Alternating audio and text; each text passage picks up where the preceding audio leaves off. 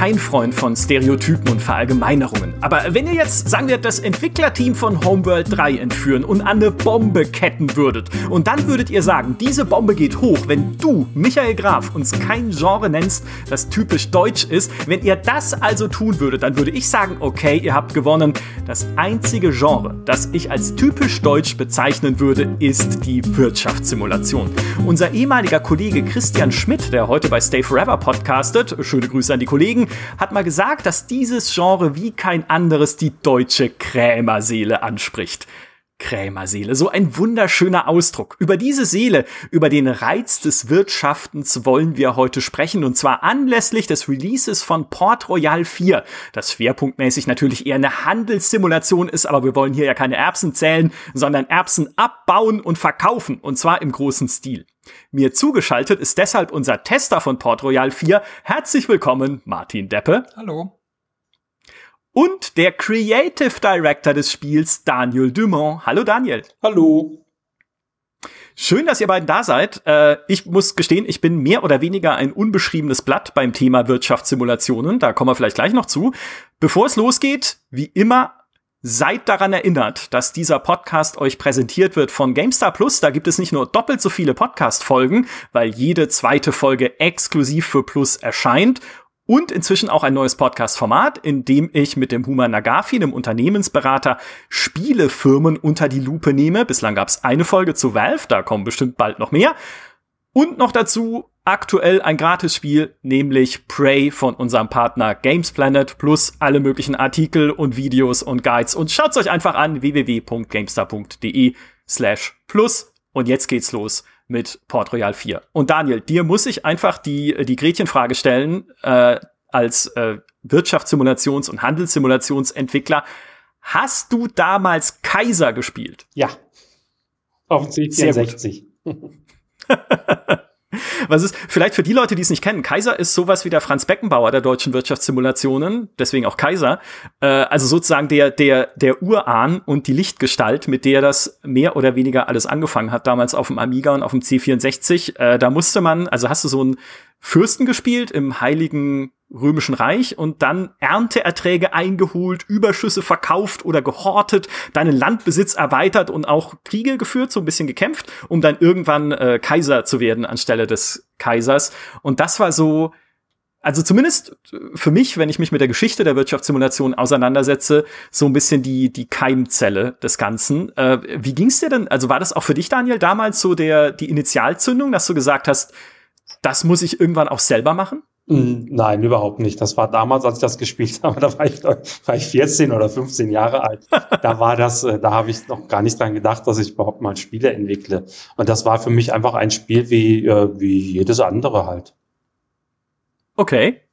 Wann hat es denn dann bei dir tatsächlich damit angefangen, dass du dich schwerpunktmäßig mit diesem Genre beschäftigt hast? Weil wenn ich so ein bisschen, wenn ich so ein bisschen deine Laufbahn angucke, ähm, natürlich sehen wir da Port Royal, eine Serie, die du komplett äh, mit begleitet und geprägt hast. Wir sehen Patricia 2, natürlich auch eine bekannte Wirtschaftssimulationsserie, das Rise of Venice. Grand Ages Medieval finde ich ein, ein sehr empfehlenswertes Spiel übrigens, äh, wird oft ein bisschen übersehen, aber ist ja auch so eine Wirtschaftssimulation, Handelssimulation im Mittelalter. Und Railway Empire, was ja so eine moderne Version ist von, von Railroad Tycoon, auch eine sehr coole äh, Wirtschaftssimulation. Also wie, wie hast du dich denn dahin entwickelt, dich so auf dieses Genre zu spezialisieren? Ja, war wohl ein bisschen Zufall. Also ich hatte ja, ich hatte ja ähm, Physik eigentlich studiert, ne? Und nach dem Studium wollte ich dann tatsächlich auch als Wissenschaftler arbeiten und habe mich in verschiedene Sachen äh, angeguckt und beworben und bin dann aber zufällig bei Ubisoft gelandet und dachte, ich kann mir das ja mal angucken.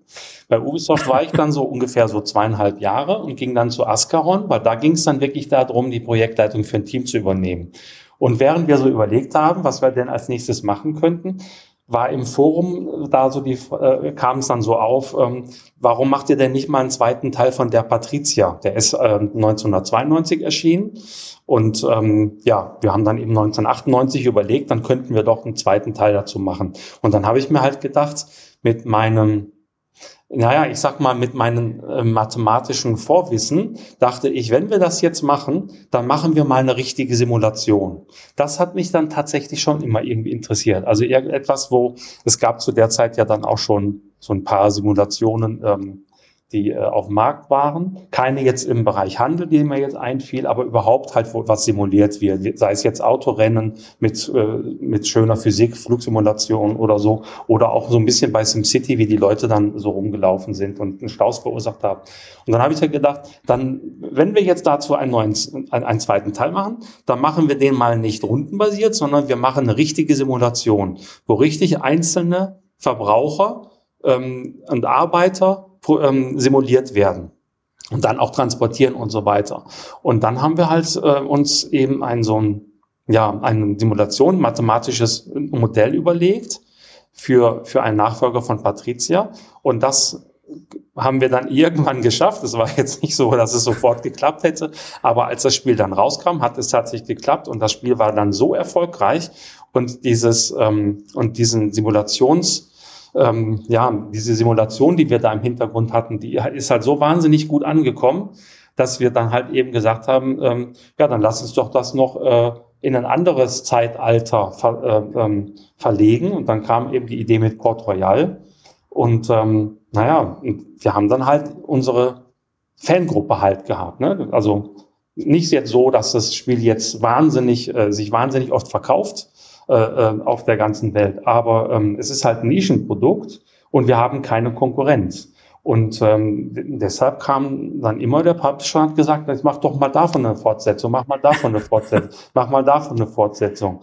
Naja, und wir, wir haben dazwischen dann auch immer ein bisschen andere Sachen gemacht.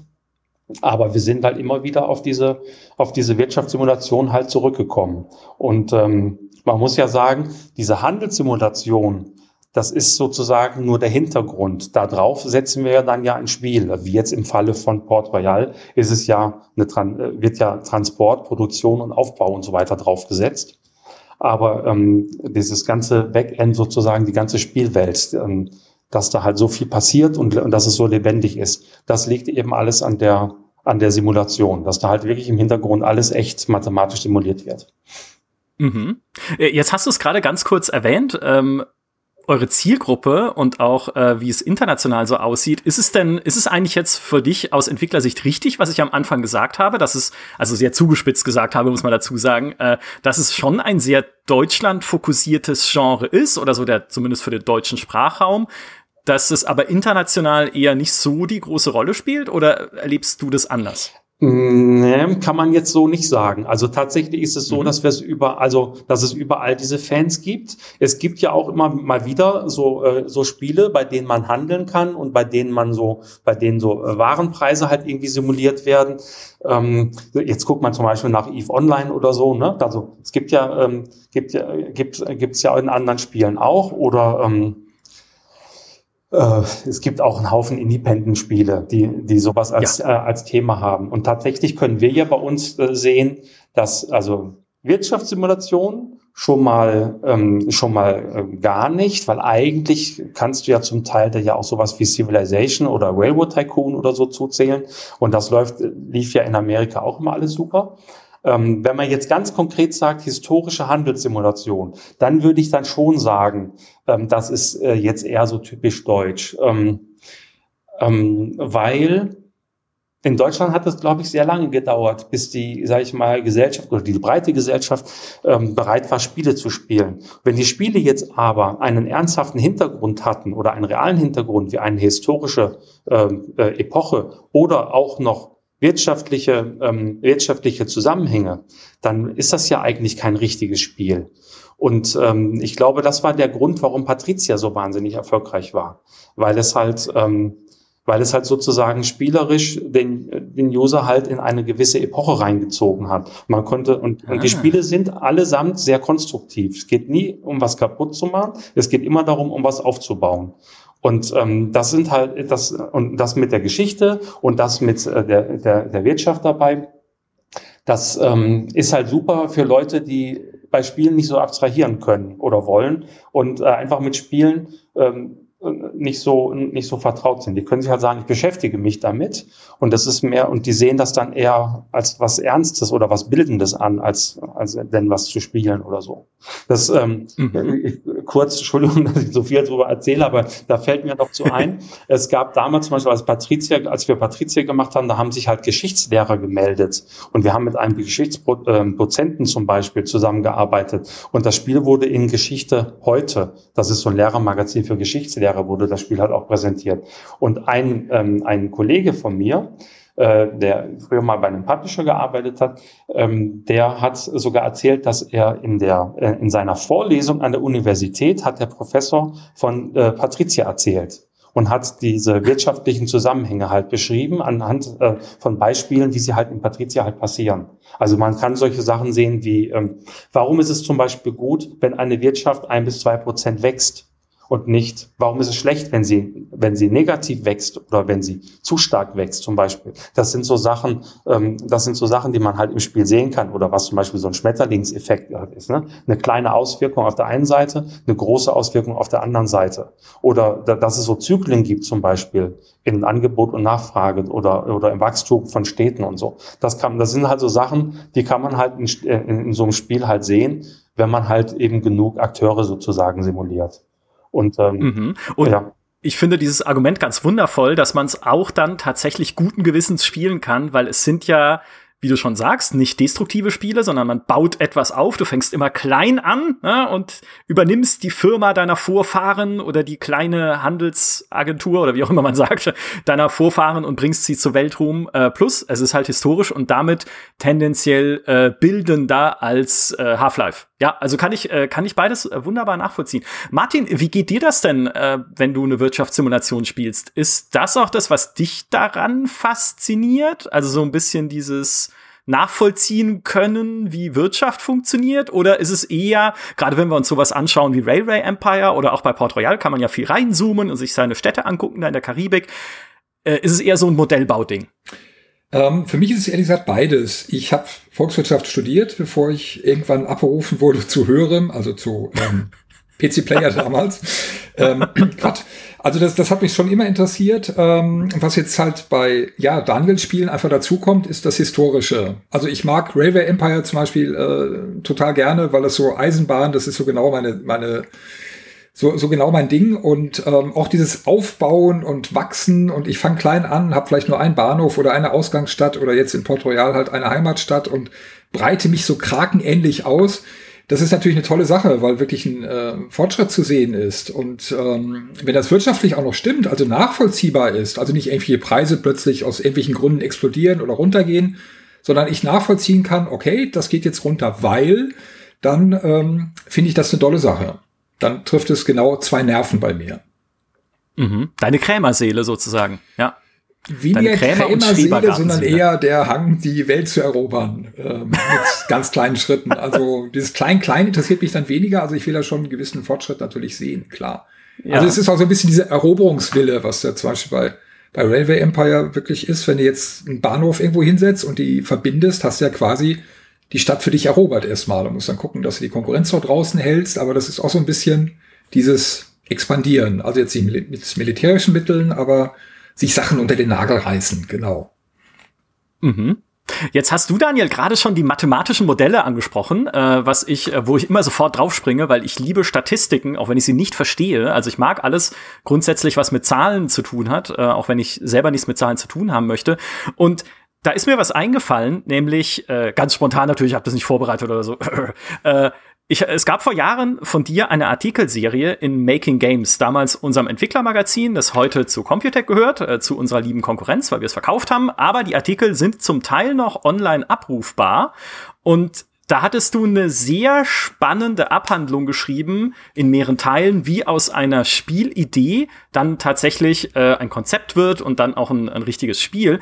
Und es ging auch da um äh, mathematische Modelle, nämlich beim Thema Balancing für Darkstar One was ja äh, auch ein Actionspiel war. Also man konnte da auch handeln im Weltraum mit seinem Raumschiff, bisschen so Elite- oder Freelancer-mäßig, aber eben auch äh, ja, äh, handeln und äh, zwischen Stationen hin und her fliegen.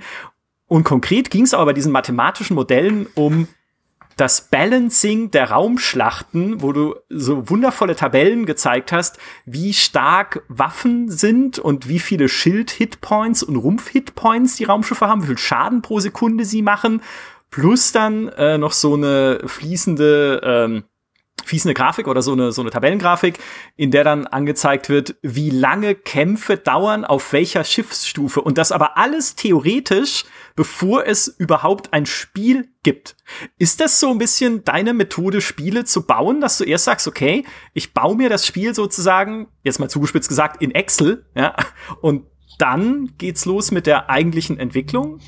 Ähm, ja, jetzt nicht in Excel. Das hat damit jetzt weniger zu tun, aber tatsächlich ist es so, als wir uns damals überlegt haben, also mein erstes Spiel, das ich ja, das ich ja sozusagen konzipiert habe, war ja Patricia 2.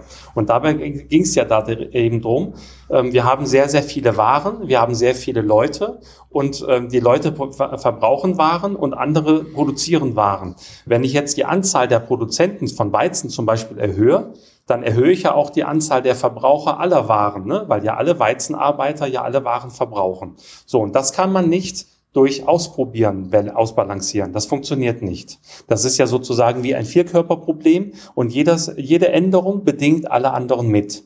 Und deswegen muss man sich das anders überlegen. Das äh, nenne ich sozusagen ähm, ähm, ja, das sind zwei verschiedene Methoden. Das erste Mal ist, dass man, dass man sagt, was man haben möchte. Und von dem, was man haben möchte, äh, Balancing, macht man halt das Balancing sozusagen rückwärts. Und auf diese Weise kann man dann eben ähm, dieses äh, dieses, äh, dieses Handelssystem halt balancen und überlegen, wenn jetzt, äh, das sind jetzt die Verbraucher und das, also das muss man so vorstellen, in einer Gesellschaft ist das ja, hat sich das ja alles über Jahrtausende oder Jahrhunderttausende entwickelt, äh, was die Leute so gewohnt sind zu essen und zu verbrauchen und, äh, und, und, und, und zu produzieren und so. Das könnte ja auf einem anderen Planeten ganz anders ablaufen und so. Bei uns ist es jetzt eben so, aber wir können das ja jetzt nicht äh, evolutionär irgendwie rauskriegen, sondern wir müssen ja sagen, sagen, okay, wir gehen jetzt zu einem bestimmten Zeitpunkt in die Gesellschaft rein und jetzt sagen wir, wir haben hier 10.000 Leute, wie sollen die untereinander stabil ähm, leben und produzieren und verbrauchen? Mhm. Und das ist sozusagen die Idee, die wir benutzt haben, um dann das gesamte System zu balancen. Aber diese Methode ähm, hat sich dann eben herausgestellt, die funktioniert für alles. Das heißt, wir, wir, ähm, wir balancen nie durch Ausprobieren, sondern wir balancen, indem wir uns überlegen, was wir eigentlich haben wollen für ein bestimmtes Thema. Zum Beispiel hast du die Raumschlacht angesprochen. Bei der Raumschlacht ging es mir überhaupt nicht um Schilde oder Waffen, sondern bei der Raumschlacht ging es mir darum, die Länge der Raumschlacht zu bestimmen. Wenn ich zum Beispiel sage, eine Raumschlacht dauert zwei Sekunden, ist mir das zu kurz. Ich komme irgendwo in ein neues mhm. System reingesprungen und nach zwei Sekunden bin ich tot. Wenn ich jetzt eine Raumschlacht von 100 Sekunden ist mir aber zu lang. Das ist ja ein Actionspiel.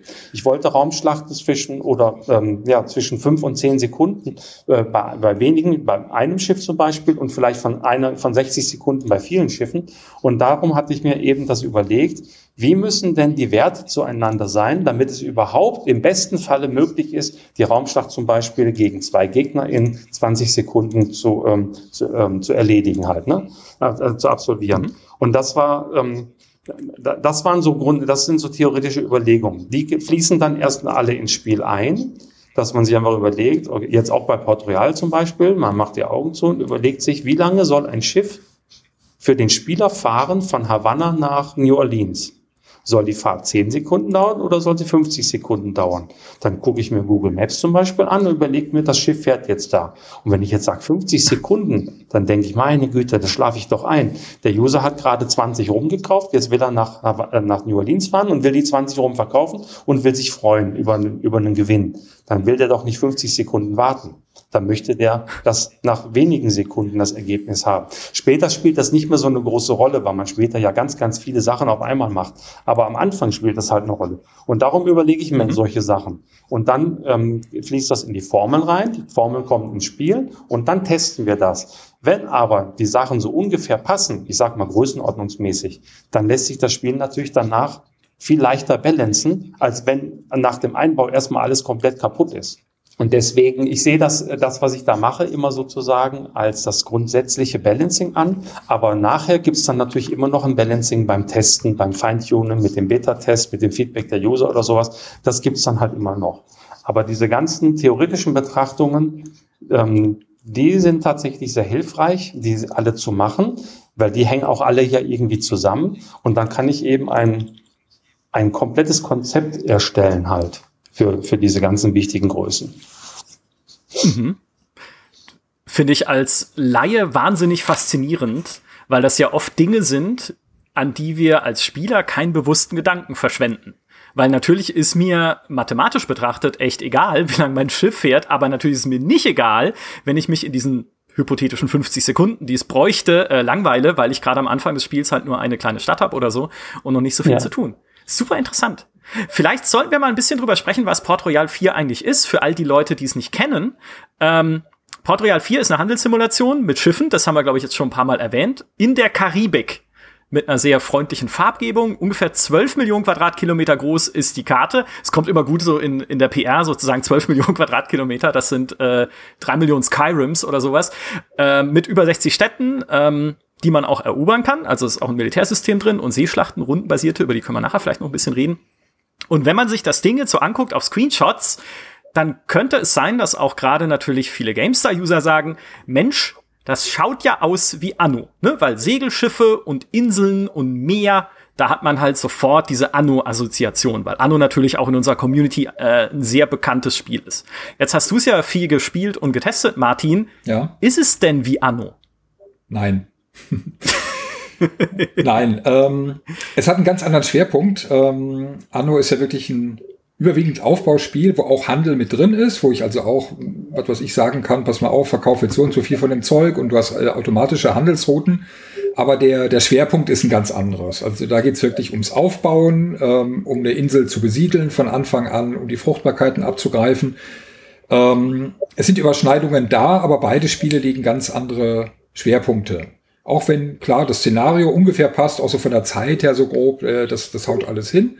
Aber die spielen sich halt wirklich sehr, sehr unterschiedlich, also nicht zu vergleichen. Mhm.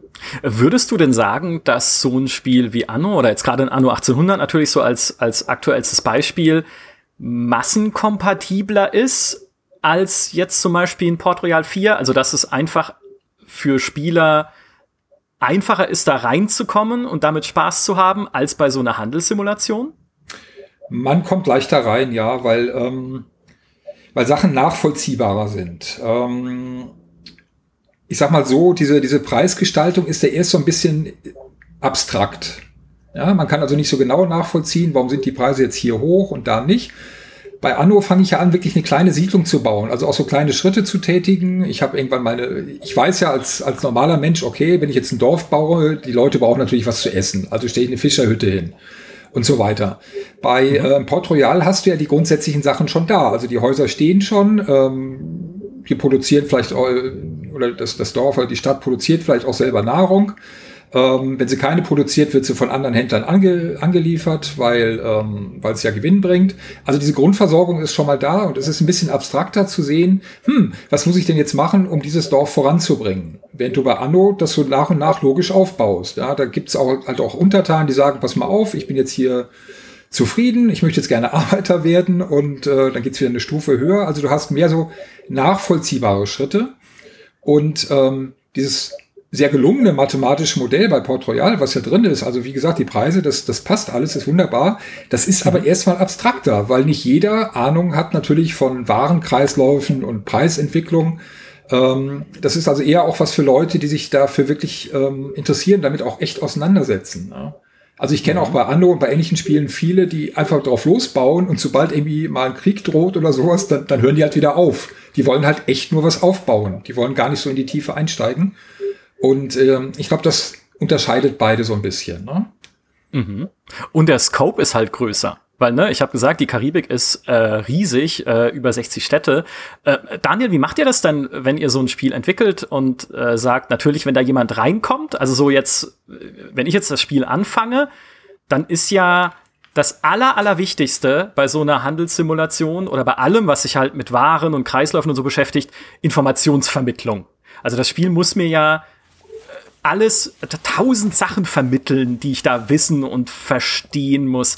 Wie, wie macht man das denn als Entwickler? Weil ihr könnt natürlich nicht 10 Millionen Icons einbauen für alles oder so, um die Leute nicht völlig zu überfluten, aber gleichzeitig kann man nicht sagen, okay, wir machen halt äh, nur ein völlig minimiertes Interface, weil dann versteht man es auch nicht. Also wie findet man denn da als Entwickler die, die, die, die richtige Balance sozusagen bei diesem, bei dieser Information, die ich dem Spieler rüberbringen muss? Naja, also grundsätzlich ähm, wollen wir natürlich auch so wenig, so wenig wie möglich darstellen, weil wir natürlich wissen, dass äh, das ist natürlich schwierig für die Leute, die noch reinkommen und dass es halt nicht so, dass es halt nicht verwirrend ist. Was wir halt machen können natürlich ist, wir können natürlich die Städte alle getrennt betrachten und man kann dann sagen, okay, man sieht eine Stadt und dann klicke ich einfach von weit entfernt zum Beispiel auf die Stadt drauf, dann öffnet sich so eine Stadtinfo und dann kann ich in der Stadtinfo sehen, wie zufrieden sind die Leute, was wird in der Stadt produziert. Ähm, ich kann auch von jeder Ware genau sehen, die Zahl, wie viel produziert wird. Also die Einheit bei uns ist Fass. Dann heißt es zum Beispiel, jeden Tag wird 50 Fass Weizen produziert zum Beispiel, dann kann ich in der, und dann gehe ich in die Handelstabelle und das ist schon richtig eine Tabelle, weil da steht jetzt bei jeder Ware drin, wie viele Waren sind in der Stadt vorrätig, wie gut ist die Deckung, wie viel wird von der Ware pro Tag produziert, wie viel wird von der Ware pro Tag äh, verbraucht in der Stadt von den Bewohnern und was ist der aktuelle Preis. Und dann sehen wir, das ist halt eben pro Stadt, aber natürlich ähm, ist klar, wir haben, es gibt sehr viele Zahlen. Und wenn man, ähm, es ist tatsächlich wir versuchen schon alles transparent zu machen, also dass alles, was, was irgendwie passiert, dass man das auch, auch sehen kann. Aber es ist schon richtig, wie Martin eben sagt, das ist natürlich alles nicht so offensichtlich, denn wir reden natürlich hier von, von, mhm. von sehr vielen Zahlen, die in der ganzen Welt halt erzeugt werden. Und ähm, da muss man natürlich dann auch mal sozusagen in die richtige Ansicht gehen, um das dann halt zu sehen. Also zum Beispiel, warum ist eine Ware in der Stadt jetzt billig und in einer anderen ist sie teuer? Das kriegt man schon raus, aber mhm. dazu muss man dann eben auf die richtigen, äh, auf die richtigen Dialoge halt gehen. Ja, also das ist schon so ein bisschen auch das, das, dieses Commitment vom Spieler, gerade auch bei solchen Spielen, zu sagen, ich will das wissen und ich will mir dieses Wissen halt aneignen und holen, ja, indem ich halt dann zum Beispiel schaue, wie du sagst, ne, was produziert eine Stadt oder was braucht auch eine Stadt? Also wollen die jetzt keine Ahnung, was man zu dem Zeitalter, wollen die jetzt Rum haben eigentlich da drüben in Havanna oder haben die zu viel Rum und wollen ihn verkaufen? Also was, was genau muss ich denn jetzt hier tun oder was kann ich hier tun, um irgendwie reich zu werden, wie wir es alle wollen natürlich in so einem Spiel. Ähm, man muss schon dieses Commitment mitbringen, sich da reinlesen zu wollen, oder? Ja, auf jeden Fall. Also man braucht auf, ähm, man braucht auf jeden Fall, also erstmal braucht man natürlich diesen Spaß an ähm, daran, günstig kaufen, teuer, Fernkau teuer verkaufen, ne? dieses Crema, diese, diese Cremerseele mhm. halt. Ne? Eine Ware irgendwo, also ähm, da, wo sie produziert wird, ist klar, da ist sie günstig, denn dort ist sie im Überfluss vorhanden. Dann bringe ich die Ware irgendwo hin, wo ich weiß, sie wird nicht produziert und dort kann ich sie auf jeden Fall verkaufen. Das ist, das ist gar nicht so kompliziert zu verstehen. Eine Ware, die in einer Stadt nicht produziert wird und wenn die Stadt zum Beispiel 2000 Einwohner hat, natürlich wollen die alle rumtrinken und Bier und Weizen äh, brauchen die auch. Das heißt, alles, was eine Stadt nicht produziert, das muss sie ja einkaufen. Das geht ja nicht anders. Die Frage ist nur, verkaufe ich die Ware oder ein anderer Händler. Wenn ich also, regelmäßig dorthin fahre und die Stadt beliefere, dann bin ich eben der Händler. Und ein anderer Händler sagt dann, ja, das lohnt sich nicht dahin zu fahren, denn die Stadt hat ja schon alles. Und ähm, deswegen kann man sich ja nachher so Handelsrouten einrichten, die das dann automatisch halt machen. Und ähm, so ähm, dann ist das eigentlich, äh, dann ist das eigentlich ziemlich einfach äh, zu verstehen. Ne? Also da, wo produziert wird, kauft man mhm. ein und da, wo nicht produziert wird, verkauft man halt. Und die Leute, die, die, ähm, die, die das eben, ja, die das eben mögen, die, die, sage ich mal, die haben eben Spaß daran, diese, ja, halt zu sehen, wo eine, also ja, das auszunutzen, die Situation, die dort gerade existiert. Ist da eine Seuche, ist da eine Hungersnot oder die Stadt ist gewachsen oder eine Stadt ist am Rande irgendwo und äh, wird schlecht beliefert oder so. Und das zu erkennen oder Überproduktion zu erkennen, unter und, und, und Unterversorgung zu erkennen und das dann eben auszunutzen, dann schnell da reinzuspringen und dann halt sofort als Feedback Geld zu verdienen, diese, diese positive Feedback, das ist, glaube ich, was dann halt so Spaß macht. Äh, stellt ihr denn äh, solche Sachen auch grafisch dar im Spiel? Also wenn es jetzt irgendwie, ich, ich, ich bin jetzt total, ne, also ein fiktives, Be äh, fiktives Beispiel, aber wenn jetzt eine Stadt unterversorgt ist mit Weizen, dass die Leute mit leeren Brotkörben durch die Straßen laufen, oder muss man sich da auch als Entwickler irgendwo äh, so einen Cut setzen und sagen, hey, also alles so im Detail optisch tatsächlich als Feedback geben geht auch. Ja, also das ist ähm, schon schwierig. Also da wir ja 25 Waren haben, wäre das sehr schwierig für jede Ware sich was zu überlegen. Also wir haben, ja. es gibt so größere Anzeigen, wie zum Beispiel, wenn eine Stadt zum Beispiel eine Hungersnot hat oder wenn eine Ware im Überfluss ist. Diese Infos bekomme ich re relativ schnell. Also Hungersnot zum Beispiel sehe ich durch ein Warnsignal direkt äh, auf der Seekarte. Und, ähm, und dann Überproduktion oder sowas sehe ich dir gleich in der allerersten Info, wenn ich eine Stadt anklicke. Dann gibt es so eine kleine Zusammenfassung. Es gibt auch den Berater, der die eine oder andere Sache sagt. Der würde mich auch informieren, wenn zum Beispiel in einer meiner Städte eine Ware ähm, keinen Gewinn mehr abwirft oder eine Ware sehr knapp ist zum Beispiel. Das würde, äh, das, das würde mir auch mein Berater sagen. Aber jetzt jede Sache grafisch an den Männchen anzeigen, wenn man bedenkt, dass man ja auch sehr häufig rausgezoomt spielt, wenn man dann ja seine ganze sein, sein, ja, du hast ja schon gesagt, wir haben ja 60 Städte und um das ganze System, sagen wir mal, von mindestens man hat schon immer so mit am Anfang mit zwei, drei, vier, fünf Städten zu tun und nachher sind es vielleicht 20, 30 Städte. Und die alle so im Blick zu haben, zoomt man doch ein bisschen weiter raus und zoomt nur manchmal ran, zum Beispiel zum Bauen oder um sich mal was anzugucken. Und ähm, das wäre dann ja blöd, wenn man dann immer nah ranzoomen müsste, um zu sehen, ob, bei der Stadt was nicht in Ordnung ist. Ähm, man muss das eher so sehen. Ähm, das ist ja eigentlich äh, auch wie bei Anno. Alle Waren werden ja benötigt. Man muss ja, man muss ja alles bauen. Es geht ja eigentlich nicht darum zu überlegen, welche Ware fehlt, sondern es geht darum, ähm, dass man, dass, dass man versucht, ein stabiles System, eine stabile Transportinfrastruktur zu schaffen und dass man dann einfach immer mal wieder reinguckt, ob noch alles in Ordnung ist oder ob man eine Ware vielleicht viel zu viel hat oder eine andere Ware viel zu wenig hat. Aber es ist ja nicht so, dass ich das jetzt sofort jeden Fehler sofort erkennen muss, also zumindest nicht im normalen Schwierigkeitsgrad. Um ähm, man, äh, es reicht ja, wenn man so alle paar Tage sozusagen ne, nachguckt, ja, was ist mit der Ware los, was ist mit der los. Ach, jetzt gucke ich mir mal diese an, weil eine Überproduktion, die ich habe, die wird mich nicht gleich pleite machen und eine Unterproduktion wird auch nicht gleich eine Hungersnot auslösen. Das geht ja nur darum, dass man immer, man hat schon Zeit, das alles äh, sich in Ruhe anzugucken und, und zu optimieren halt. Und wenn man halt, ähm, wer da jetzt ein bisschen fixer ist, ein bisschen fitter und mit den Zahlen besser jonglieren kann, der macht das halt ein bisschen schneller. Der spielt dann vielleicht auch einen höheren Schwierigkeitsgrad, aber ähm, auch jetzt ganz normaler Spieler, der kann, äh, der kann sich das einfach in Ruhe alles angucken. Äh, wo du jetzt den Schwierigkeitsgrad erwähnst, wollte ich eigentlich was anderes fragen, aber jetzt sind wir beim Stichwort. Ihr habt auch einen Hardcore-Modus eingebaut, oder? Also so heißt der zumindest. Kannst du sagen, was der macht? Ja, wir hatten, ähm, wir hatten von der, ähm, also wir haben ja eine Beta, äh, eine, eine, ja, eine Pre-Order-Beta gemacht und ähm, da sind natürlich erfahrungsgemäß dann auch häufig halt so die alten Fans halt dabei und die haben sich halt beschwert, wieder mal, dass das Spiel einfach, äh, einfacher ist, als es früher halt war. Ne? Also zum Beispiel als Bauteuer 1 rauskam oder Patricia 2, so vor, vor, vor 20 Jahren oder so, ne?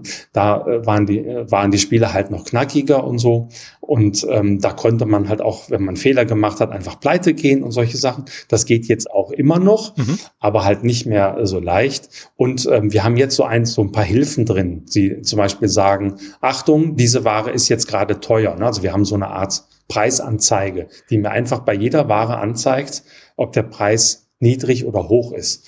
Und ähm, da zum Beispiel, das ist so eine Sache, da haben die Leute halt gesagt, bah, früher musste man sich die Preise noch merken und selber sich überlegen, was ein hoher und schlechter Preis ist. Und jetzt schreibt ihr das ja bei jeder Ware mit dazu.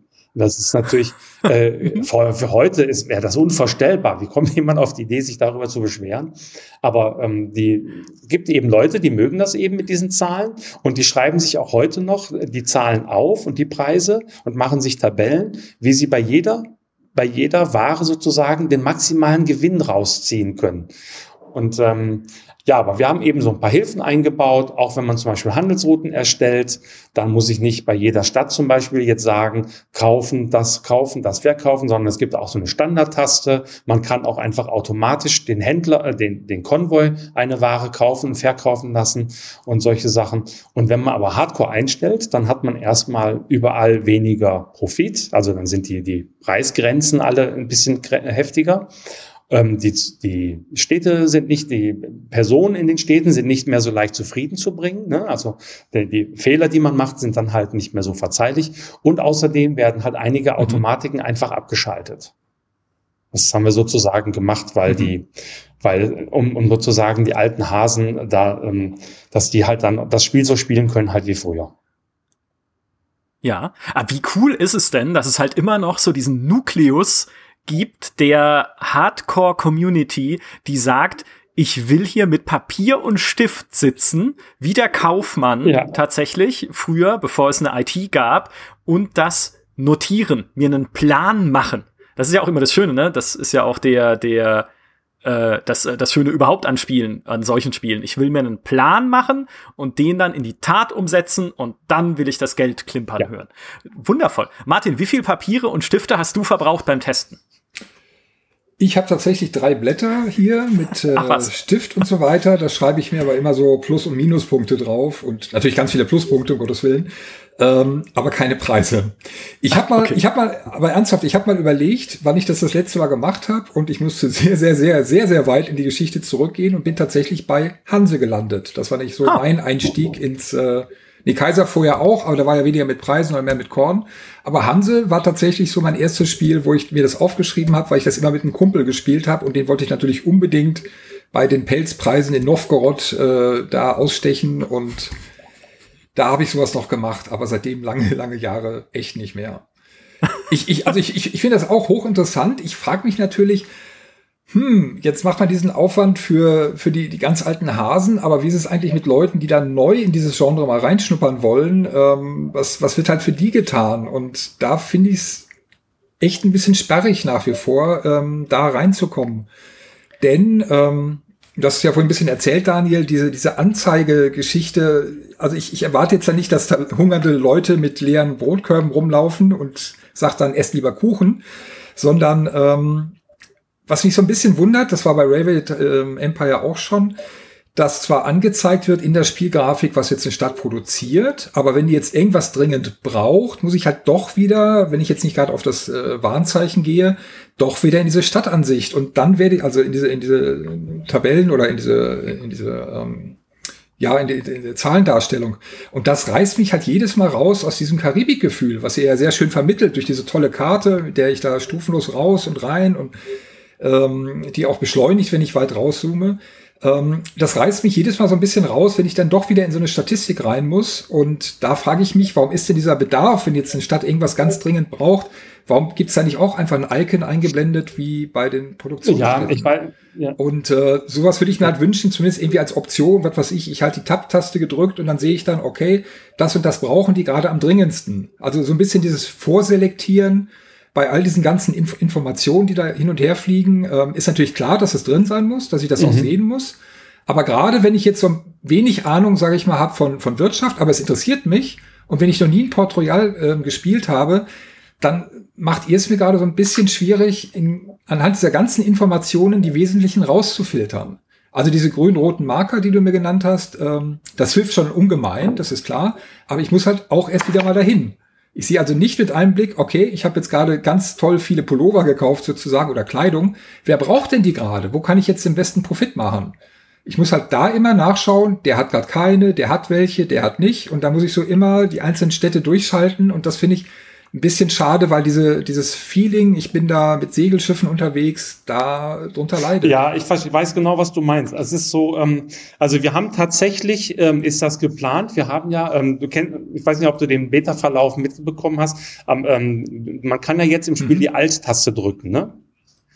Und Genau, und dann, genau, und dann, sieht, werden, und dann werden so die so, Winde ne? und sowas angezeigt. Genau, und in genau, diese Anzeige ja. wollen wir äh, die heftigsten Bedarfe auch einbauen. Ähm, das ist aber ah, nicht okay. so einfach, denn es kann wirklich sein, dass einer Stadt zehn Waren fehlen. Ähm, dass, also, dass wirklich zehn Waren auf Null sind. Das ist, ähm, das ist halt möglich. Mhm. Und da müssen wir halt eben da sind wir am überlegen, was machen wir in so einer Situation, denn wir können ja nicht alle zehn anzeigen.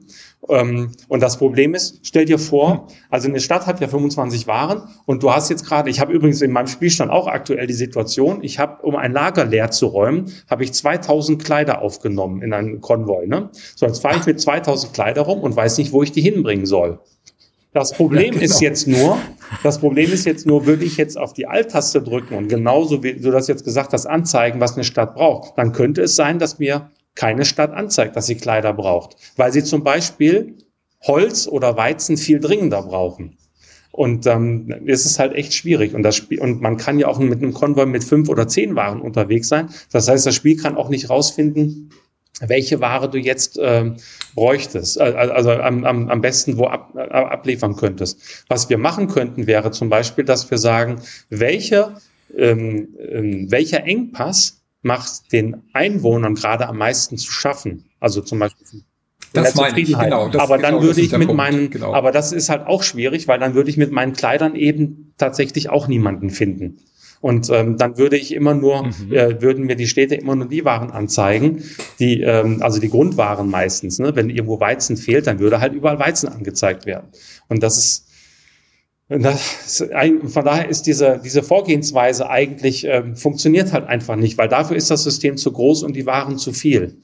Ich glaube, man muss mhm. einfach immer davon ausgehen, alle Waren, die in einer Stadt nicht produziert werden, die braucht die Stadt auch. Ob sie jetzt fünf braucht oder 20 oder 50, das kann natürlich immer vom, äh, auch äh, von der Simulation ja abhängen. Es ist ja, du musst dir vorstellen, da sind 200 Händler unterwegs, auch wenn du gar nichts machst, fahren da 200 Konvois rum. Und nehmen wir mal an, du siehst jetzt eine Stadt, die ist drei Tage entfernt und die braucht dringend Weizen. Dann sagst du, super, ich fahre jetzt dahin. Aber bis du dorthin gefahren bist, kann es sein, das kannst du auch beobachten, dass zwei andere Konvois, Handelskonvois in dieser Stadt angelegt haben. Und bis du dann da bist, Richtig, braucht ja. die Stadt gar kein Weizen mehr. Und ja, aber das ja. Ist, macht das Ganze also, so ein bisschen, okay. das macht das Ganze so ein bisschen beliebig und auch zu, und, und zufällig. Dann zeigen wir was an und suggerieren dem User, dass es eine Hilfe ist, aber in Wirklichkeit verwirrt es nur noch mehr. Und dann finde ich, ist eigentlich der bessere Tipp, dass eine Stadt grundsätzlich alles braucht, außer das, was sie selber produziert. Und wenn, wenn du nachher, wenn du nachher, nachher wird das Spiel ja ähm, klar, am Anfang muss man so, fährt man so ein bisschen rum und hofft, ja, kann ich jetzt mit meinen einzelnen Schiffen, dann mache ich ja den, den Handel manuell, das mache ich ja auch, das hast du ja auch gemacht. Aber später wird das Spiel ja. natürlich immer mehr. Ähm, ich möchte natürlich später immer mehr die Geschäfte halt übernehmen. Das heißt, ich möchte andere Händler verdrängen. Und die verdränge ich am besten, indem ich vor denen irgendwo bin. Das heißt, ich muss meine Handelsflotte vergrößern. Und wenn ich zehn Schiffe habe, zehn Konvois habe, dann kann ich natürlich die, dann will ich die nicht mehr manuell steuern.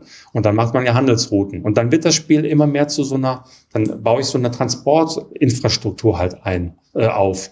Und da frage, brauche ich mich dann auch nicht, und dann brauchst du dich auch gar nicht mehr fragen, was brauchen die einzelnen Städte, sondern du belieferst sie ja kontinuierlich. Das ist ja der Witz. Das heißt, du lieferst die Ware ja nicht, wenn sie extrem gebraucht wird, weil dann könnte es ja passieren, dass ein anderer Händler dir zuvorkommt, sondern du belieferst sie einfach immer, dass sie konstant versorgt sind. Dann machst du zwar weniger Gewinn, aber dafür machst du diese Gewinne halt immer und verdrängst die ganzen anderen Händler und ähm, schaffst es dann eben, dass eine Stadt dann plötzlich tatsächlich gar keine Ware mehr dringend benötigt, sondern eben alle Waren nur ja. mittelstark benötigt. Da bist du aber auch schon weit drin im Spiel. Also ich habe einfach das Problem, also ich habe es jetzt weniger gehabt, weil ich die Serie auch einfach kenne und äh, die, die, die Hintergründe, die da ablaufen. Ich habe ähm, aber einfach das Problem, dass jetzt Spieler, die, wie gesagt, wahnsinnig interessiert sind, diese, diese Einstiegshürde äh, oder an dieser Einstiegshürde schon schnell scheitern können, weil sie eben abgeschreckt werden. Also ich sag mal ganz provokant, jede Anzeige wäre gerade besser als gar keine. Also selbst wenn ich sehe, der ist drei Tage weg und da braucht gerade mhm. Getreide und irgendjemand ist schneller, das ist vielleicht kurz frustrierend, aber ich weiß zumindest, woran es liegt. Ich war einfach zu langsam, aber ich habe die Info, pass mal auf, der da hinten braucht Getreide. Und ihr habt ja dieses sehr schöne System drin, dass ich anhand der Stadtgröße schon sehe, für die Kleinstädte ist erstmal alles wichtig und so weiter. Das ist ja gerade bei dem, äh, in der spanischen Kampagne auch, auch schön gelöst, dass ich da wirklich das Gefühl habe, ich versorge die jetzt. Also ich mache nicht nur Geld, sondern ich bringe denen auch was Tolles, was sie, was sie brauchen können. Das ist ja ein äh, sehr schöner Nebeneffekt auch. Und ähm, da wäre halt diese Anzeige schön, ähm, vielleicht von, von oben anfangen mit den, mit den wichtigsten Gütern von oben, dass ich da schon mal so einen Anhaltspunkt als, als Einsteiger in diese Spielwelt habe, dass ich einfach weiß, okay, die brauchen das und das und das kann man ja meinetwegen später weglassen oder auch wie bei diesem Hardcore-Modus am Anfang die, äh, zu, zum Spielstart deaktivieren. Ich bin eh so ein großer Freund von Optionen. Lass die Spieler sich, sich das doch so einstellen, mhm. wie sie mhm. gerne wollen. Ähm, das macht ihr ja in vielen Sachen. Ihr sagt ja, wir machen jetzt nur regionale Ressourcen. Ihr sagt ja, die und die Städte hast du oder so und so viele Städte gibt es schon. Mach wenig, mach viel Piraten. Das ist ja alles schon toll gelöst. Ich finde auch diese Geschichte mit diesem Pen and Paper Leuten klasse, dass die wirklich da auf Hardcore spielen können. Aber ich habe halt, ich denke halt auch echt immer an die Leute, die nachkommen. Die anderen sterben ja irgendwann mal weg, ja, um es mal äh, fies ja, ja. zu sagen, oder werden kurzsichtig oder was weiß ich. Ähm, ja, die, die, die sind irgendwann weg vom Fenster und ähm, es kommen halt noch keine neuen dazu. Das finde ich halt wahnsinnig schade. Ihr habt da ja ein tolles System, ihr habt ja eine ja, tolle ja. Welt. Ja, ja, es ist jetzt nur konkret eben, jetzt zum Beispiel bei diesem Beispiel kann man das eben sehen. Also jeder, jeder spielt das Spiel ein bisschen anders halt, ne? Und ähm, die Frage ist halt, ähm, wenn man jetzt natürlich eine ganz konkrete Frage stellt, dann können, dann können wir dazu natürlich was einbauen, das dann zu vereinfachen. Aber wir müssen das ja immer auch so einbauen, ähm, dass verschiedenste Spieler dann damit klarkommen. Also, also ich weiß nicht, wenn du, sag doch mal zum Beispiel ganz konkret, wenn, äh, wenn wir jetzt die, wenn wir jetzt den, Bedarf anzeigen sollten. Also wenn wir als, ich drücke auf Alt und wir wollen jetzt einfach bei jeder Stadt die wichtigsten Waren anzeigen, die fehlen. Und, und wir würden jetzt sagen, wir zeigen die vier Waren an, oder wir zeigen bis zu vier Waren an, die den stärksten Einfluss auf die Zufriedenheit haben. Wäre das dann für dich die, eine, eine mhm. richtige Lösung? Ja, natürlich. Das ist doch super. Also ich meine, ihr, ihr habt ja jetzt bis zu sieben Icons unten drunter, ja. unter dem Namen. Ja, also was produziert der? Daraus kann ich ja schon ableiten, okay, der braucht vielleicht Erz, weil er gerade irgendwie Luxuswaren, was weiß ich, ähm, produziert. Das kann ich ja schon so ein bisschen ableiten. Ist zwar auch ein bisschen um die Ecke gedacht, aber klar. Aber ja, wenn du vier bis vielleicht auch sieben Waren hast, die, die am meisten bringen gerade. Ihr habt es ja in den Städten drin. Wenn ich jetzt äh, eine Stadt anklicke, gerade am Anfang, da stehen, was weiß ich, vier Güter, und da steht ja auch, pass mal auf, wenn du die jetzt bringst, das äh, wird dir die Stadt ewig danken. Also jetzt, ich meine nicht die Quest, sondern wirklich nur diese Stadtanzeige. Ja.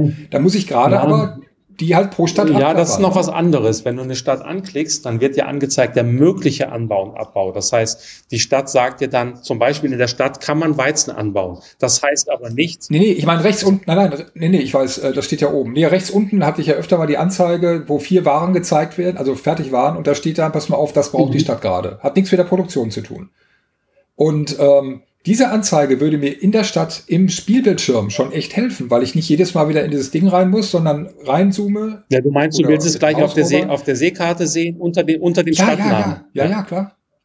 Ja, oder oben drüber, weil da ja eh gerade schon die, die produ äh, produzierten Sachen mhm. stehen. Das, das würde halt echt, also gerade Einsteigern, lass es nur für eine bestimmte Zeit machen oder wirklich nur als, als Easy-Modus oder wie auch immer. Das würde echt enorm helfen. Und die Leute schalten es dir später ab, weil sie sagen, okay, ich habe es kapiert, ich weiß, wie das System funktioniert, jetzt schalte ich es ab, jetzt stehe ich auf eigenen mhm. Füßen. Konkretes Beispiel, wo wir es gerade echt erlebt haben, ist ein völlig anderes Genre, ist der Flight Simulator von Microsoft war ja ewig lang eher so ein, ja, Freak-Produkt will ich jetzt nicht sagen, aber so für die, für die Hardcore-Leute, weil man sich da echt reinfuchsen musste. Und die haben es jetzt geschafft, dass sie durch Einsteigerhilfen, durch ich schalte alles Mögliche ab, ich lasse mir jeden Scheiß erklären, ich habe einen Landetunnel und so weiter, dass auch Leute, die mit dem Fliegen eigentlich nichts am Hut haben, jetzt plötzlich da rumfliegen und das toll finden und nach und nach Sachen dazulernen wollen. Ja, also die kriegen nicht irgendwie so ein 200 Seiten Handbuch hingeknallt und jetzt lernen fliegen oder stirb, sondern die wollen das selber, weil einfach diese Hilfen da sind und mit der Zeit können sie die abschalten. Die sagen, okay, ich habe jetzt gelernt, wie ich lande, jetzt lerne ich mal, wie ich starte. Natürlich umgekehrt. Aber ja, ähm, ich habe den auch gespielt. Also ähm, ich meine, letztendlich wird, wird niemand mit dem Ding fliegen, der nicht, äh, der nicht fliegen will. Und so ist es ja in unserem, äh, in unserem Spiel auch. Ja klar. Aber ich meine, ja, ja. Äh, Tutorial zum Handel haben wir ja auch. Ja, ja, sicher. Also das, das hast du drin, aber ich, ich bin so ein bisschen, also ich, wie gesagt, also ich persönlich jetzt nicht, aber ich, ich kann mich ganz gut in Leute reinversetzen. Ich, ich höre es auch halt immer wieder, wo die Leute sagen, ah, wird mich schon interessieren, aber hm, die Hürde am Anfang, ähm, die kapieren halt die Regeln und wissen auch, was sie, also wie der, wie der Ablauf ist bei dem Tutorial, das erklärt ja auch schon viel. Aber so rauszukriegen, was du so sagst, ah, pass mal auf, da hinten kann ich was hinbringen, das wird da gebraucht und muss dich aber beeilen, sonst ist der andere Händler zuerst was du jetzt zum Beispiel in deinem Guide, den wir jetzt ja exklusiv da haben, vielen Dank dafür, ähm, sehr gut beschreibst. So, was sind eigentlich die ersten Schritte? In welche Richtung sollte ich denn gehen? Das, das fehlt mir so ein bisschen. Ja, also der Vizekönig gibt halt so grob die Richtung vor, gibt dir so ein paar Tipps und so weiter, was du ungefähr machen solltest. Aber dieses Gewinne erspähen, da kann ich jetzt was rausreißen. Das ist am Anfang für manche vielleicht eine Hürde und wenn das dann nicht am Anfang gleich klappt und sie vielleicht doch mal in die Miesen rutschen, das kann ja passieren, dann ist es schwer, da wieder mhm. rauszukommen. Also das ist, Mhm. Na, also ich, ich, ich muss euer Spiel eigentlich schon gut kennen oder eure Serie oder ich muss halt wirklich schon Wirtschaftssim-Profi sein. Ähm, oder, oder was heißt Profi? Äh, muss da schon ein gutes Händchen für haben und ihr schreckt halt, oder was heißt ihr? Ähm, das kann halt viele, viele abschrecken, die gerne wollen, aber sich nicht trauen, die ein bisschen mehr an die Hand genommen werden müssen. Und, hm. ähm, ja, man muss erstmal in dem Spiel, klar, man muss erstmal in dem Spiel durch Handel Geld verdienen. Ähm, ich würde halt so schnell genau. wie möglich auf, auf automatische Handelsrouten gehen, damit der Geldfluss sozusagen konstant ja. ist. Und dann stellt man fest, oh verdammt, äh, ich könnte doch viel mehr Weizen liefern. Und dann sagt man, ja, dann produziere ich den halt selber. Ne? Und so wird das dann ja immer größer. Dann stellt man fest, oh, ja, genau, jetzt wollen die ja. Leute ja auch mehr Bier. Dann mache ich eine Bierproduktion. Und ehe man sich's versieht, hat man die Städte, die man so beliefert, merkt man, dass die einfach alle immer größer werden. Und dann sagt man sich, ja, aber klar, das ist schon richtig. Es fängt natürlich erstmal mit, äh, mit dem Handel an. Ne? Ja. Mhm. Ich finde aber ganz schön und sehr lobenswert übrigens auch, Daniel, äh, an der heutigen Zeit ja, dass das Spiel ist ja nicht Fire and Forget. Das heißt, ihr veröffentlicht ja Port Royal 4, also hoffe ich, ihr veröffentlicht es ja nicht. Und dann vergesst ihr, dass es das jemals gab und macht Port Royal 5, sondern wie du gerade ja auch gesagt hast, äh, könnt ihr noch weiter Dinge ändern und einbauen, von denen ihr seht, dass sie sinnvoll wären, wie diese Bedarfsanzeige. Und das ist, also ich finde, das ist halt einfach auch was, wo wir dann auch tatsächlich als natürlich äh, Spieletester und Redakteure auch immer mal wieder in so ein Spiel reingucken können. Nicht jede Woche, aber halt alle paar Monate vielleicht mal und zu gucken, okay, was hat sich denn jetzt getan? Wie hat es sich denn jetzt weiterentwickelt und können jetzt vielleicht auch Leute, die wenig Vorerfahrung haben mit Wirtschaftssimulationen, äh, da sich besser damit äh, zurechtfinden und sich da besser reinfinden. Also insofern äh, finde ich, das kann sich auch weiterentwickeln dann tatsächlich nach ja. Release. Was jetzt allerdings noch ich noch fragen wollte tatsächlich, weil es die zweite Gretchenfrage ist in diesem ganzen Genre, ist Kampfsystem. Weil es ja bei jedem Spiel, das mit Aufbau oder Wirtschaft zu tun hat, diese zwei Lager gibt, die sich unerbietlich äh, verachten, sozusagen gegenseitig.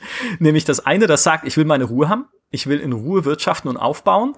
Und das andere Lager, das sagt, bitte baut ein Kampfsystem mit ein, weil ich will halt äh, auch kämpfen, logischerweise, und meine Konkurrenten irgendwie versenken und ihre Inseln oder beziehungsweise Städte, um bei Port Royal zu bleiben, erobern, um mich da wirklich zu expandieren und auszubreiten, aggressiv und kriegerisch.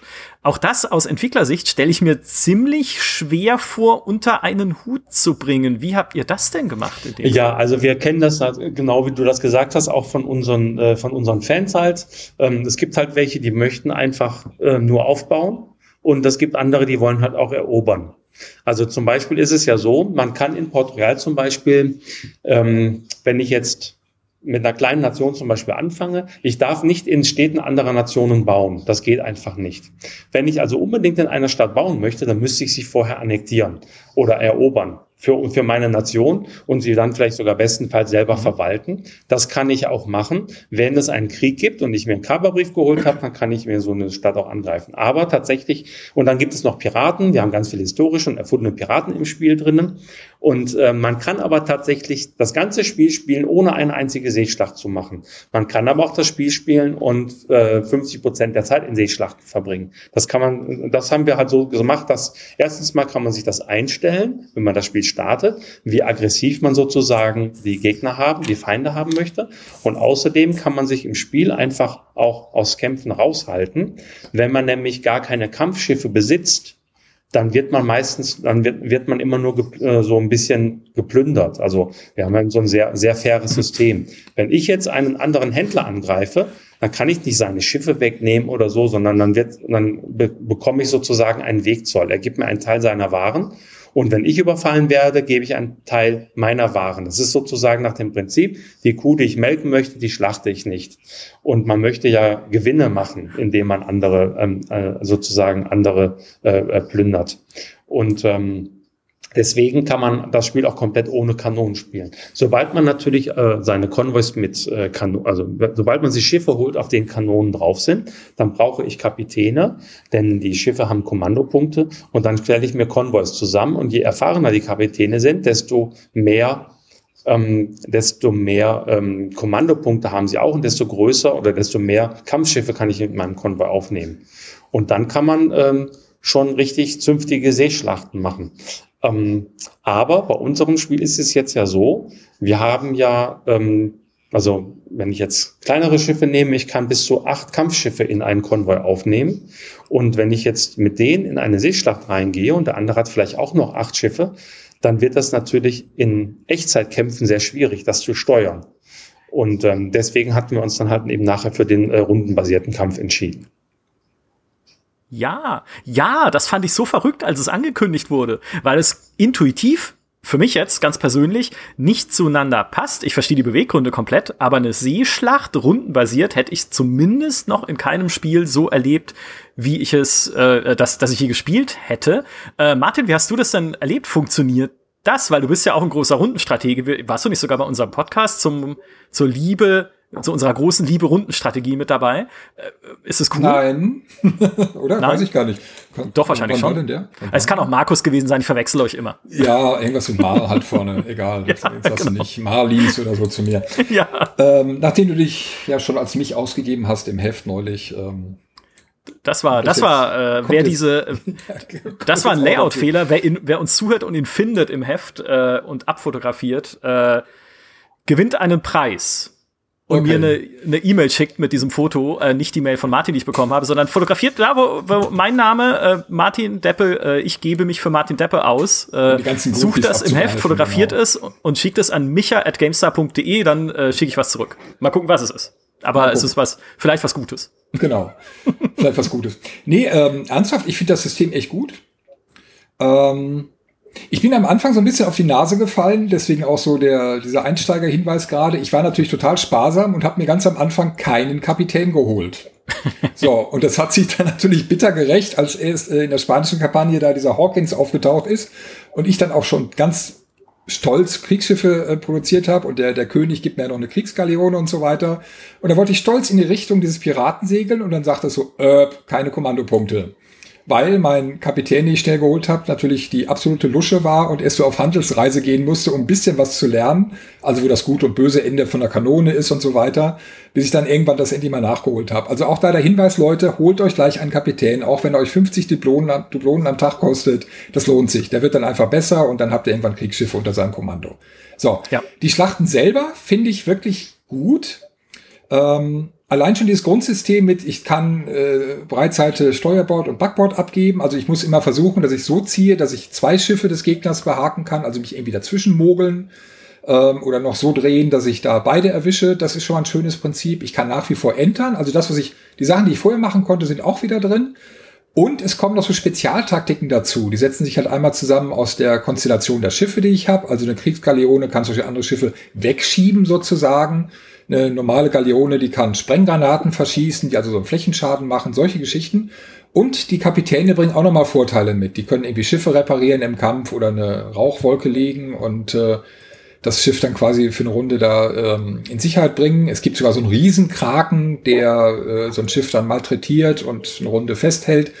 Ähm, die sind aber alle zwar stark, aber nicht übermächtig. Die haben einen Cooldown und äh, dadurch muss ich sehr genau überlegen, wann setze ich das Ding denn jetzt ein und welche Schiffe kombiniere ich vorher. Ich muss, um diese Taktiken für die Kapitäne zu kriegen, muss ich auch vorher Quests erledigen, um äh, die, die überhaupt ähm, ja, zu stapeln sozusagen und bei einer großen Schlacht dann auch einzusetzen. Und das zeigt schon sehr viel, dass mir das total gefällt, so wie ich gerade rede. Also das ist wirklich sehr schön, sehr schön umgesetzt. Also ich mochte die alten Echtzeit-Dinger auch, aber das war halt auch mal so ein bisschen, äh, langatmig manchmal, ja, weil ich da wieder so ein bisschen Schaden mache und dann muss ich wieder wenden und den nochmal umkreisen und das konnte dann irgendwann auch so ein bisschen ausufern und hier weiß ich, kommt zack, zack, zack und ähm, das klappt, das klappt echt ordentlich. Ja, ja, man merkt, äh, man merkt tatsächlich äh, die Begeisterung. Also ist es vielleicht gar nicht so schwer, Wirtschaftssimulationen und Kampfsystemen dann doch sinnig zu verbinden, so dass es dann beides irgendwie Spaß macht und beides sinnvoll ist. Warum habt ihr euch gegen Kämpfe an Land entschieden, Daniel? Wäre das einfach zu viel ist gut? Also Kämpfe an Land, das wäre auch noch möglich. Das äh, sind wir noch am überlegen. Das müsste natürlich dann auch nach einem ähnlichen Prinzip ablaufen, also Hexfeld basiert und dann schiebt man so Einheiten rum. Mhm. Das kostet natürlich auch Zeit. Also im Moment ist es jetzt so, also für den Spieler halt Zeit. Im Moment ist es halt so, man belagert eine Stadt und wenn, wenn die Schiffe, die die Stadt belagern, nicht angegriffen werden, dann gibt die Stadt irgendwann auf und wechselt die Nation. Ähm, denn man will ja eigentlich sozusagen die Stadt dazu bewegen, sich der eigenen Nation zuzuwenden. Man möchte die Stadt ja nicht kaputt machen oder so. Das heißt, man möchte sie aushungern und sagen, hier, guckt mal an, ähm, eure Nation kümmert euch gar nicht, kümmert sich gar nicht um euch, kommt mal wieder, kommt mal lieber zu uns, da geht's euch besser. Das ist so eher das Ziel. Wir wollen ja die, wir wollen ja die Städte an sich nicht angreifen. Und ähm, aber ähm, natürlich überlegen wir auch, man könnte das natürlich noch ausbauen und dann irgendwie sagen, eine Stadt hat auch ein Verteidigungspotenzial und, und, und, und Einheiten und solche Sachen. Ne? Aber das macht das Ganze natürlich mhm. auch ähm, ja, vielleicht auch langwieriger, diesen ganzen Eroberungsprozess. Das müssen wir uns noch überlegen. Vielleicht mit den Usern zusammen, ja. was die so für also, Ideen haben. Mein Herz würdet ihr damit erwärmen, weil ich mochte es schon immer in einem Spiel, äh, äh, zum Beispiel im alten, in den alten Annos ja auch, wo man noch am Land kämpfen konnte, auch wenn es nie funktioniert hat, weil es immer furchtbare Systeme waren. Aber gerade wenn es dann rundenbasiert ist, kann ich mir das sogar dann übersichtlicher und motivierender vorstellen. Also ein User hast du schon, auch wenn ich es jetzt noch nicht wirklich groß gespielt habe, Port Royal 4, weil wie gesagt, ich bin ein, äh, ein sehr, sehr unbedarft, was dieses Genre angeht. Aber ein User hast du schon, der es befürwortet äh, zumindest.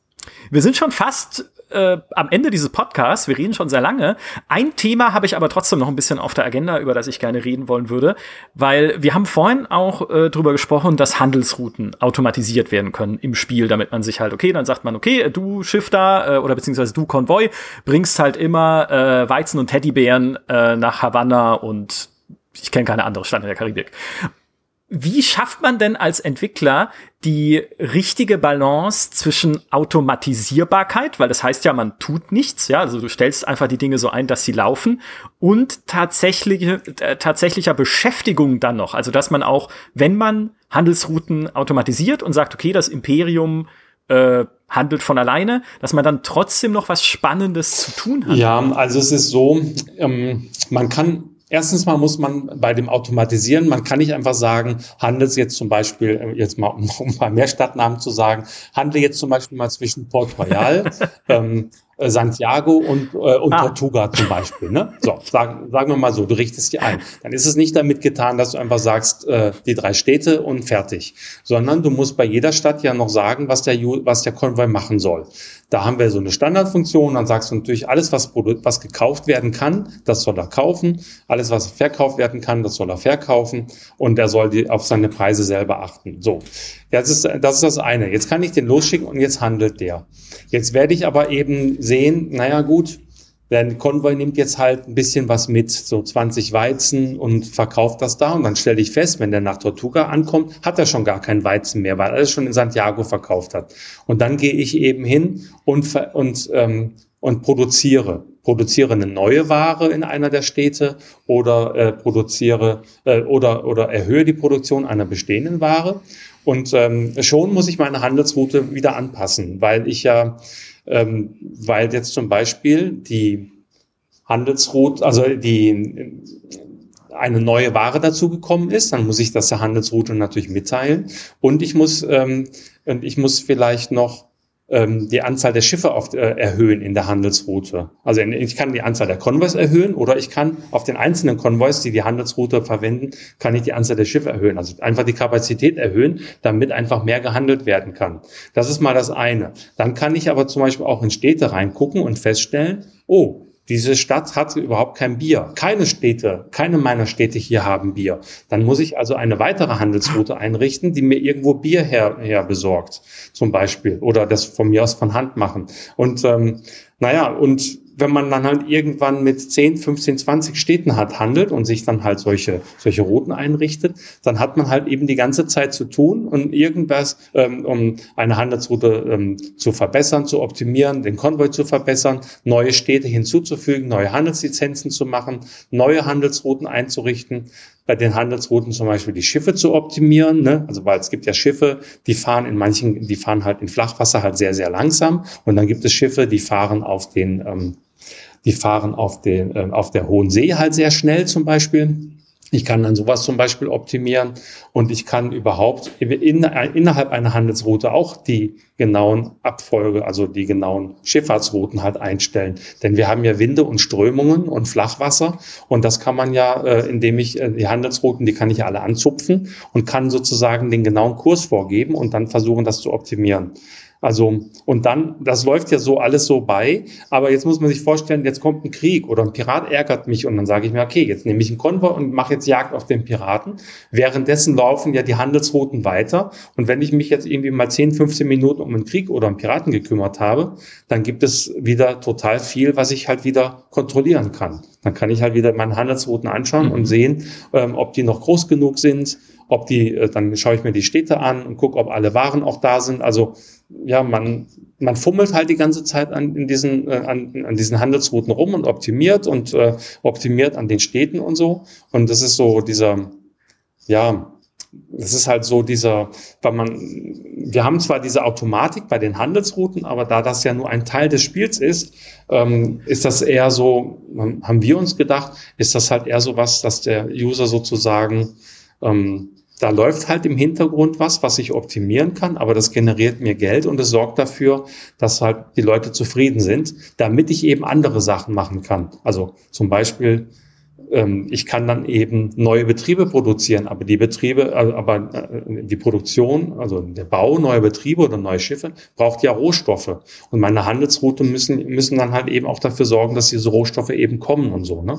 Also also man baut sich, also das ist halt ein Mix und man baut sich halt mit dieser Transportinfrastruktur halt einfach ein System, bei dem die Waren halt gut ausgeglichen werden, damit es einem eben die Möglichkeit gibt, eben diese ganzen anderen Sachen halt zu tun.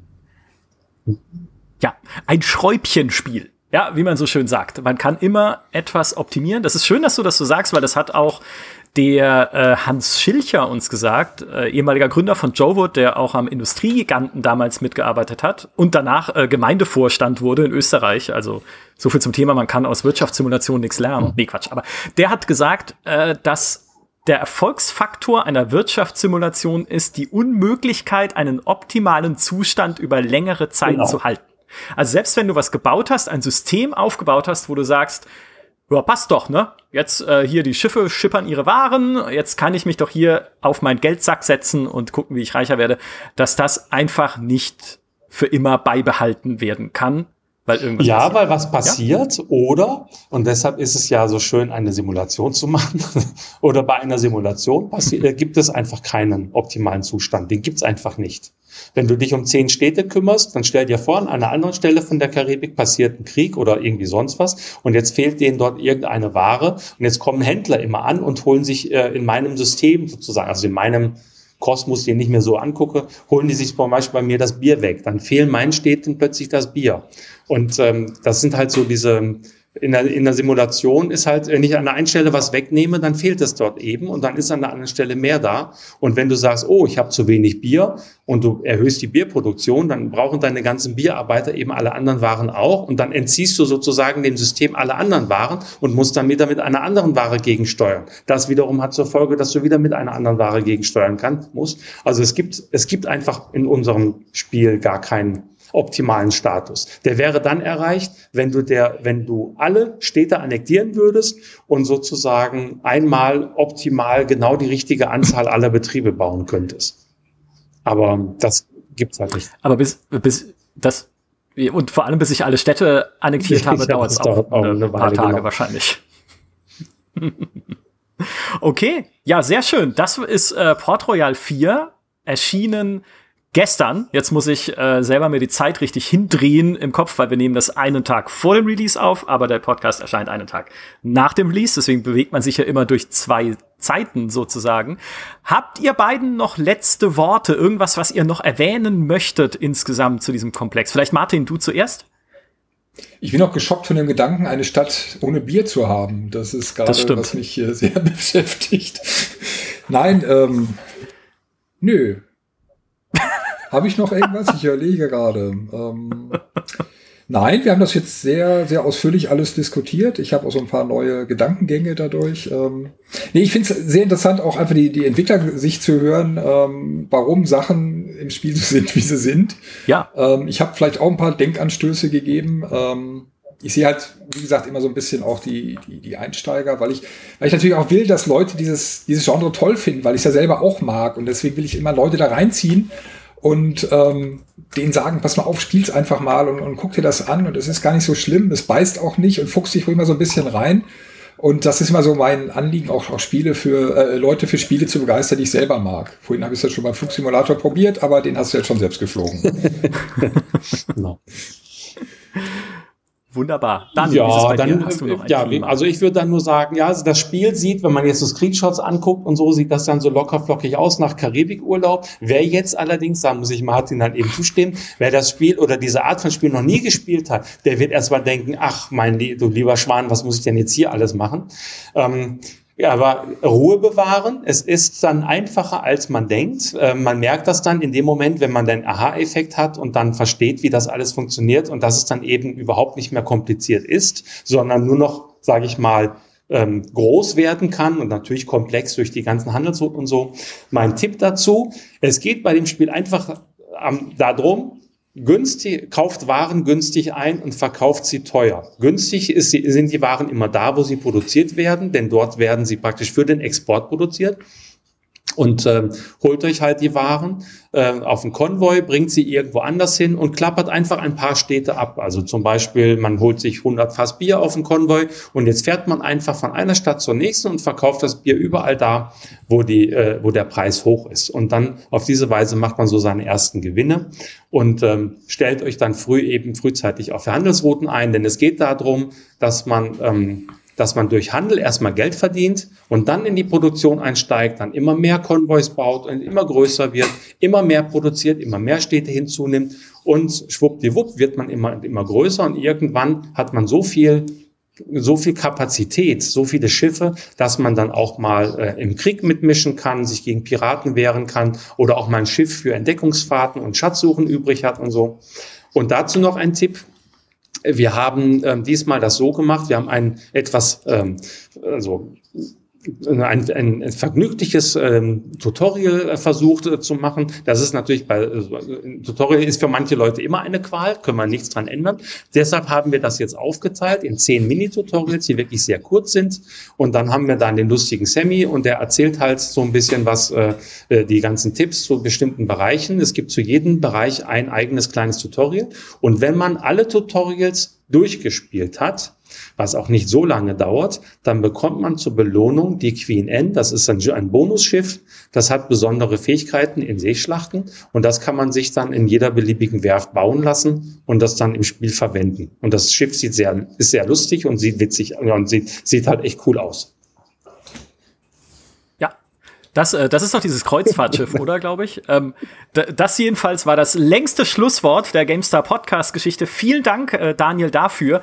Viel Erfolg auf jeden Fall mit Port Royal 4. Ich bin auch super gespannt, äh, wie ihr das Spiel noch weiterentwickeln äh, könnt und wollt dann vielleicht, was noch kommt an Features und an Sachen, die ihr noch, die ihr noch reinpackt. Und wenn ihr danach, das ist vielleicht mein, mein Schlusswort als allerletztes, wenn ihr danach überlegt und da sitzt und sagt, ich weiß gar nicht, was ich jetzt als nächstes machen soll, das im Weltraum dann äh, bin ich Feuer, noch mehr Feuer und Flamme, weil, äh, also nicht so wie die X-Serie, dass er auch selber fliegen kann und mit Wirtschaft und so, das ist dann schon wieder zu verwirrend.